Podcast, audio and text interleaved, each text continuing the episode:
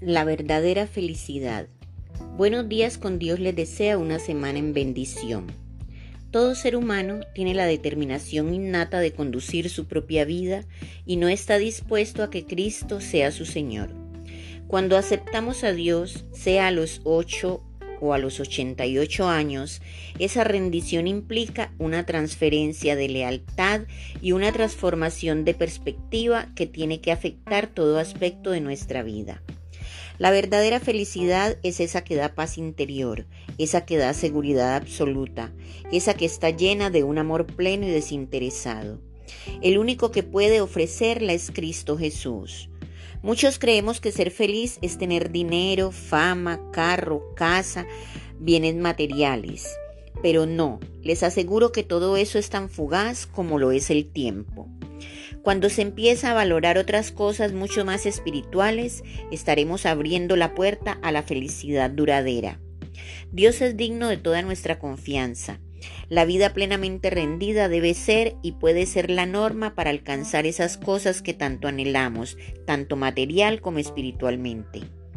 A veces nos calificamos o nos creemos como buenos cristianos, cuando en realidad nos falta mucho para hacerlo y para lograr una felicidad duradera.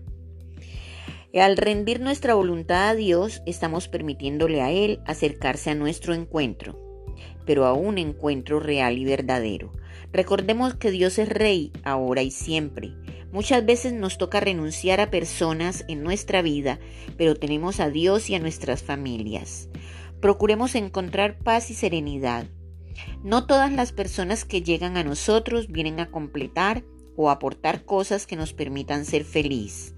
Por el contrario, en el desespero humano por desear esa felicidad tan añorada, permitimos influencias que en muchas ocasiones solo nos llenan de incertidumbre. La verdadera felicidad no es momentánea, no es por una persona, no es por una situación. La verdadera felicidad está en nuestro interior cuando nos dejamos guiar por Dios, cuando limpiamos nuestra alma y corazón de rencores, de envidias, de manipulaciones y vamos llenándonos de amor, de comprensión, de perdón.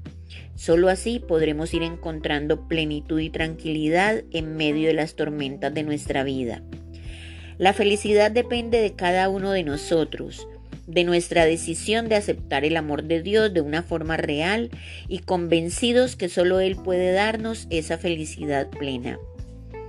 En un mundo tan efímero, solo tendremos para llevarnos lo que guardemos, atesoremos en nuestro corazón. Y seremos felices cuando dejemos nuestro egoísmo y pensemos en nuestros semejantes, ayudándoles a encontrar la felicidad en Cristo. El Salmo 36.5 nos dice, Jehová, hasta los cielos llega tu misericordia y tu fidelidad alcanza hasta las nubes. Recordemos que cuando decidimos seguir nuestro camino independientes de Dios, nos enemistamos con Él, pues estamos obrando bajo nuestras propias decisiones sin tenerlo a Él en cuenta. Aferrarnos a su gracia es nuestra mejor opción para alcanzar la verdadera felicidad.